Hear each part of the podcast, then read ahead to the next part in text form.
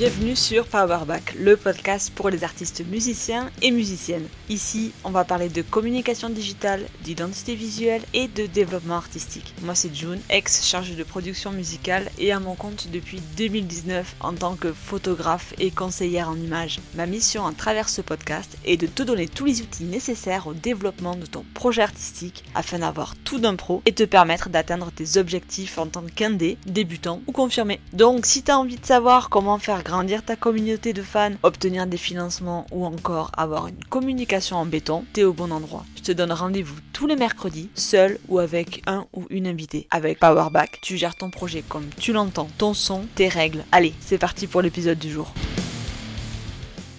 Aujourd'hui, on va aborder un sujet qui pourrait te paraître évident et peut-être accessoire, mais j'ai envie de parler de l'importance de ta présence sur Internet, sur toutes les plateformes possibles et imaginables, euh, sur quel endroit tu pourrais être présent et visible selon tes besoins, ton savoir-faire et surtout ta disponibilité pour te connecter avec ton audience. Il n'y a pas si longtemps que ça, enfin bon, ça fait quand même une quinzaine d'années, quand tu étais artiste et que tu voulais qu'on t'entende, il fallait d'abord dealer avec les radios qui avaient le monopole des diffusions. Aujourd'hui, la donne est totalement différente. Si tu es artiste, ta présence en ligne est capitale.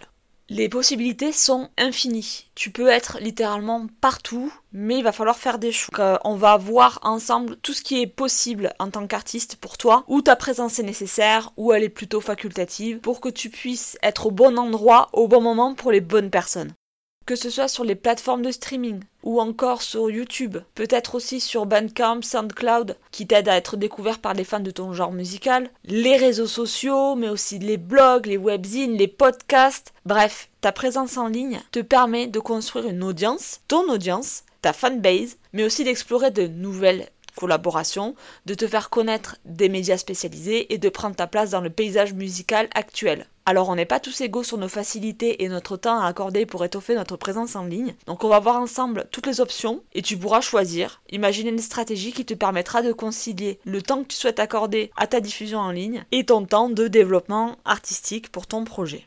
Donc on va voir ensemble déjà la base de la base, toutes les plateformes de streaming musical. Je te fais pas de cours d'histoire, mais avant l'ère du streaming, je parle pour celles et ceux nés après 2000, ce qui serait pas forcément au courant. La musique, on l'écoutait sur des CD, des cassettes, des vinyles, et si tu voulais connaître les dernières nouveautés, il fallait écouter la radio. Et si comme moi t'étais un gros rat, t'enregistrais les titres qui te plaisaient sur des cassettes vierges pour te faire une compile. Et oui, on n'a pas tous attendu Emule pour pirater. Fin de la parenthèse historique. Alors avant, comment ça se passait? Quand on avait sorti notre petit son et qu'on avait sur CD, on allait sonner aux portes des radios et on allait leur filer notre petite plaquette, notre petit CV, et puis on attendait et on voyait bien si on était diffusé ou pas. Souvent c'était pas d'ailleurs. En dehors des, systèmes un petit peu soum soum pour se passer euh, les, les scuds ou les cassettes, on était sur de la musique mainstream avec des top 50, avec des tubes de l'été. Les grandes maisons de disques avaient le monopole de la diffusion musicale. Arrive l'ère du streaming en 2008 et là, tout se casse la gueule. L'avènement du streaming a transformé toute la dynamique de l'industrie musicale qu'on connaissait depuis le début. Les ventes des CD s'effondrent. En revanche, là où c'est plutôt sympa pour toi, les artistes, c'est que ça permet à tous les groupes, qu'ils soient pro ou pas, suivis par une maison de disques ou indépendants, de s'imposer et de faire connaître, de se faire connaître sans passer par toute la boucle des recherches de labels, des accompagnements par les majors, de l'accompagnement par un attaché de presse, etc. C'est l'avènement de l'indépendance. C'est une véritable révolution parce que toute l'industrie s'est vue bouleversée. Aujourd'hui, en revanche, tout le monde peut diffuser sa musique à échelle internationale grâce à toutes les plateformes de streaming qui sont à notre disposition.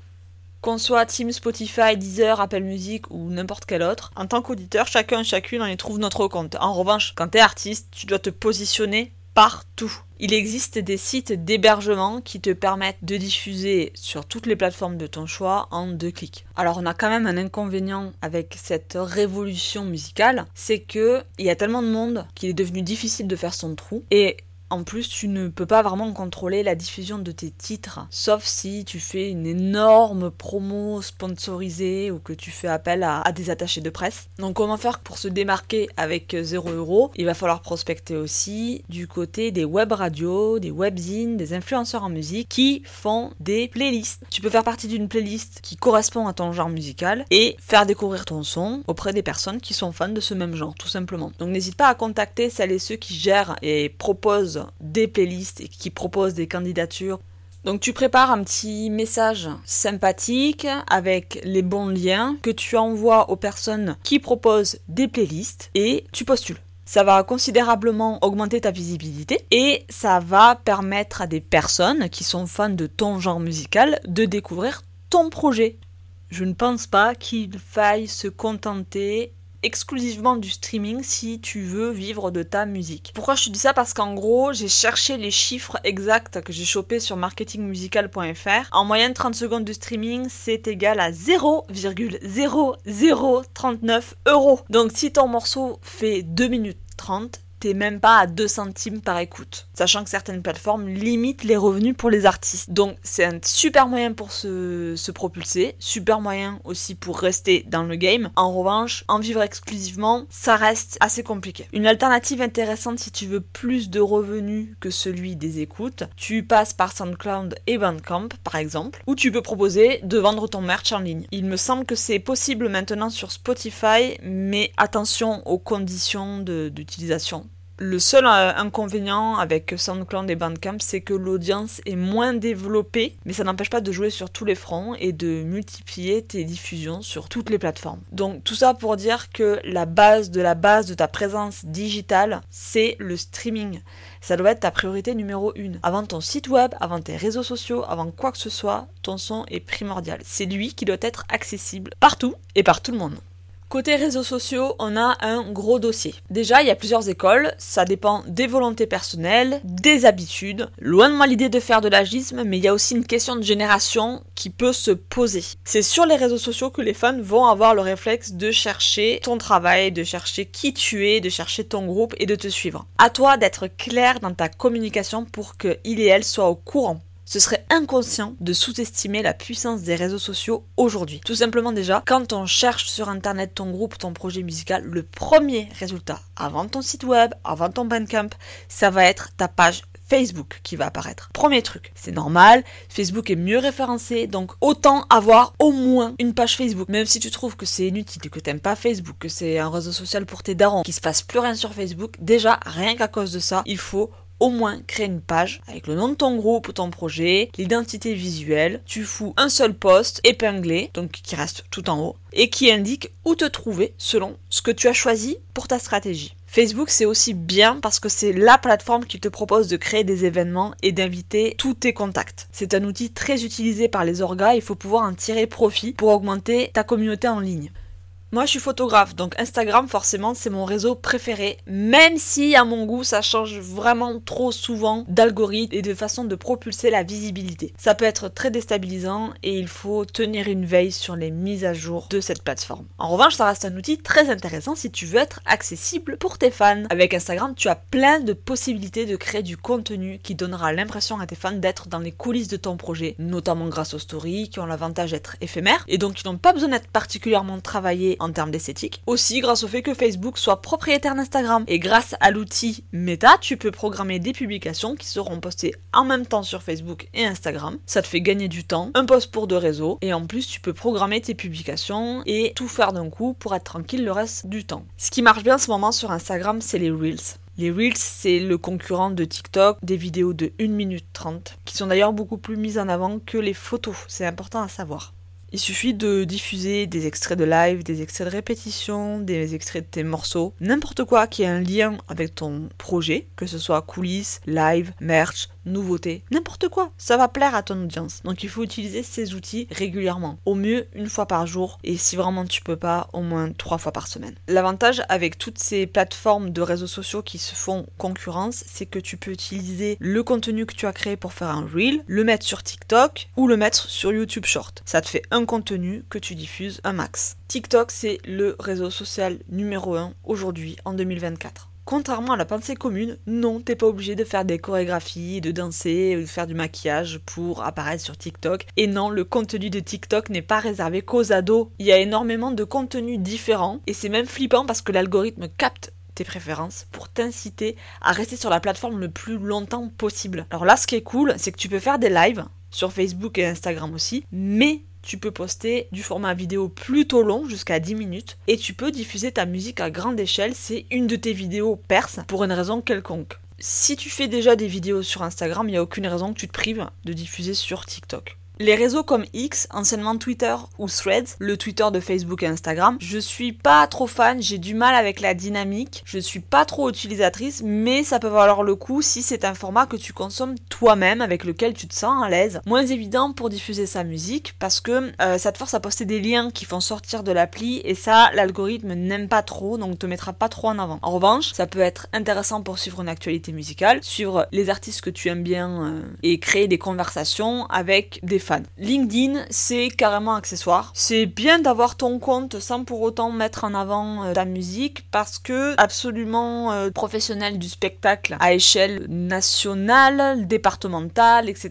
Toutes les grandes structures vont diffuser sur LinkedIn. Les tremplins, tu vas en trouver sur LinkedIn. Il y a certaines SMAC qui vont communiquer, certaines salles, associations. C'est plus du relationnel pro à pro, mais ça peut valoir le coup d'avoir au moins de quoi jeter un œil et pour ça, il faut avoir ton profil. Tu peux par LinkedIn créer du lien avec les professionnels du secteur. Tu peux même euh, aller faire des enquêtes, tu peux même aller choper les noms des programmateurs des salles et leur email direct. Ça vaut le coup si tu fais du booking. Concernant les plateformes de partage de vidéos, donc on a le number one, c'est YouTube. C'est la plateforme essentielle pour toi. Ça va t'offrir une visibilité mondiale. Je te conseille de publier des clips, des lives. Pourquoi pas créer des documentaires exprès, montrer des coulisses, format paysage cette fois, parce que tu peux atteindre énormément de spectateurs. YouTube est un excellent outil de promotion. Tu peux utiliser cette plateforme pour lancer tes nouveaux morceaux, annoncer des tournées, partager les coulisses de ton processus créatif et même collaborer avec d'autres artistes. Il existe même YouTube Music qui te permet de diffuser ta musique comme sur Spotify ou iTunes. Tu peux aussi monétiser tes vidéos grâce aux programmes partenaires, aux publicités ou grâce au nombre de vues que tu fais. En plus, YouTube offre aux musiciens la possibilité de vendre leur musique directement via Google Play. Mais le plus important, à mon sens, au niveau de YouTube, c'est la possibilité de créer un lien avec ton public. Les commentaires et les likes fournissent un retour instantané sur ton travail, créer un dialogue continu avec ta communauté. Je t'invite vraiment à être actif dans les commentaires quand tu postes tes vidéos. Donc à mon sens, YouTube joue un rôle central dans ta communication digitale. En un peu plus indé, un peu plus underground, on a Bandcamp et SoundCloud. Là aussi, je conseille maximum. Même si l'accès il est moins évident que ces grandes plateformes de streaming, on a quand même de fortes chances d'avoir une belle visibilité parce que ces sites-là mettent en avant l'artiste de façon euh, unique. C'est-à-dire que non seulement tu diffuses ta musique, mais tu peux aussi vendre ta musique, ce qui n'est pas forcément le cas sur les, les grandes plateformes de streaming, et tu peux vendre ton merch. Ça, ça peut carrément remplacer ton site web. Ça te permet aussi d'avoir vraiment la main et le contrôle sur la diffusion de ta musique. Le fait de pouvoir vendre directement à tes fans te permet aussi d'avoir plus de revenus que grâce au streaming uniquement. Donc tu peux rester maître et maîtresse de ton œuvre, fixer tes propres prix, développer des relations avec tes fans et renforcer ton autonomie parce que voilà, c'est ton, ton trip. Toi, tu veux être autonome dans cette industrie. Le concept, c'est de mettre l'accent sur la découverte en fonction de ses propres goûts musicaux, ce qui offre en fait une, plus grande possibilité aux artistes émergents d'être repérés sans avoir besoin de raquer, sans avoir besoin euh, d'avoir une promotion qui coûte cher. C'est beaucoup plus organique. Ce qui est cool, c'est que ça met en avant une certaine authenticité et tu peux plus te concentrer sur ton objectif créatif que sur ton objectif euh, de promotion. Sur SoundCloud, tu peux faire des collaborations avec d'autres artistes, tu peux vraiment explorer des nouveaux genres, tu peux te lâcher un petit peu plus que sur le streaming classique. Je pense qu'il faut pas se prendre la tête entre choisir euh, soit Spotify, soit Deezer, soit Apple, soit euh, Bandcamp ou SoundCloud. Tu fais tout, tout simplement. Tu choisis les morceaux que tu veux diffuser, tu t'adaptes aux, euh, conditions qui sont exigées selon les, les, plateformes et tu diffuses un maximum. Plus tu seras présent en ligne, plus tu as de chances d'être trouvé par tes futurs fans. Une autre plateforme de visibilité pour ton projet musical, qui fera d'ailleurs l'objet d'un épisode à elle toute seule, c'est les plateformes de crowdfunding. Le crowdfunding, c'est des plateformes de financement participatif. Ça permet de générer une cagnotte pour pouvoir financer ton projet musical, que ce soit un album, que ce soit un clip, que ce soit achat de matos, peu importe, tant que c'est en lien avec ton projet. Ça te permet de lever des fonds directement auprès de ta fanbase. Donc ça crée une connexion plus étroite entre toi et eux. Et ça te permet surtout d'avoir un contrôle total sur ce que tu décides de partager avec ta fanbase. Et ça te permet de te libérer totalement des contraintes imposées par les labels et les structures de financement plutôt tradies. Il y a, je vais pas citer toutes les plateformes de financement qui sont possibles, mais il y a des cagnottes euh, toutes simples, mais il y a aussi des cagnottes qui te permettent de choisir des contributions et de proposer des petits cadeaux, des petits goodies aux personnes qui participent. Mais il y a là où ça m'intéresse plus, c'est de te parler aujourd'hui des cagnottes vraiment, des projets de financement participatif tels que Kickstarter, Kofi, Patreon, permet de créer un lien fort avec ta communauté. C'est-à-dire que les fans vont payer un abonnement mensuel que tu vas toi-même euh, gérer dans le sens où tu vas choisir le tarif et tu vas diffuser sur cette plateforme du contenu exclusif qui ne sera sur aucun des réseaux sociaux sur lesquels tu es présent. Il y a un certain côté privilège, intimité, exclusivité que tu offres à tes fans. Il n'y a pas que les petits groupes hein, qui sont sur les, plateformes de mécénat. Il y a vraiment euh, tout le monde qui peut y aller. Pour moi, c'est le nouveau fan club. Voilà. Avant, tu, quand tu étais dans un fan club, voilà, je parle d'une époque euh, très très lointaine. Avant l'ère digitale, quand tu étais euh, fan d'un groupe, tu participais au fan club, donc tu demandais à tes darons de faire un petit chécos, et puis tous les mois, dans ta boîte aux lettres, tu recevais des petits goodies qui avaient un lien avec le groupe ou l'artiste dont tu étais fan. Et aujourd'hui, ben, c'est pareil, c'est le même système, sauf que tout est digital. C'est cool parce que tu as vraiment une réelle notion de communauté. Ça te permet aussi d'offrir des contenus intéressants à condition d'avoir pris le temps de bien connaître tes fans et de savoir ce qu'ils attendent de toi et de savoir quel est le contenu qui pourrait leur plaire au point de s'abonner à ta page et de devenir ton mécène du coup par extension. Donc oui, ça va demander un travail supplémentaire de création de contenu autre que les réseaux sociaux. Heureusement, t'es pas obligé de tout faire. Tu peux très bien choisir d'avoir un site web un petit peu joli, un petit peu sympa, qui euh, regroupe absolument tous tes actus, tes dates, tes tournées, tes coulisses, tes documentaires, tout, tout, tout, tout, tu le centralises sur ton site web. Par contre, moi je t'invite vraiment, vraiment à créer une page sur tous les réseaux sociaux, même si elle est vide. Tu crées une page sur Facebook avec ton nom, parce que déjà tu bloques ton nom, tu bloques le nom de ton projet et personne d'autre ne peut l'utiliser et donc éventuellement soit se faire passer pour toi, soit te doubler euh, dans un, dans un projet artistique. Et tu signales aux gens qui te cherchent où te trouver, grâce aux publications épinglées, grâce aux stories, etc. Il faut pas que tu sois non plus esclave des réseaux sociaux, parce que ça devient vite anxiogène, ça peut devenir très vite décourageant, et en plus de ça, ça te prend un temps de dingo et t'as pas forcément envie de rester le nez dans ton téléphone tout le temps parce que t'as besoin de X followers. J'en profite au passage pour mettre une petite parenthèse sur le fait que tes followers ne sont pas tes fans. Tes fans sont dans tes followers, mais tous tes followers ne sont pas tes fans. Donc ta valeur, la valeur de ton travail ne se mesure pas au nombre de followers sur Instagram ou sur les réseaux sociaux. On en parlera dans un autre épisode aussi. Le tout, c'est de prendre du plaisir dans ce que tu fais. Il y a certes une contrainte professionnelle parce qu'il faut être rigoureux, discipliné donc à mon sens c'est professionnel. Il y a une contrainte professionnelle à se discipliner, à publier du contenu pertinent,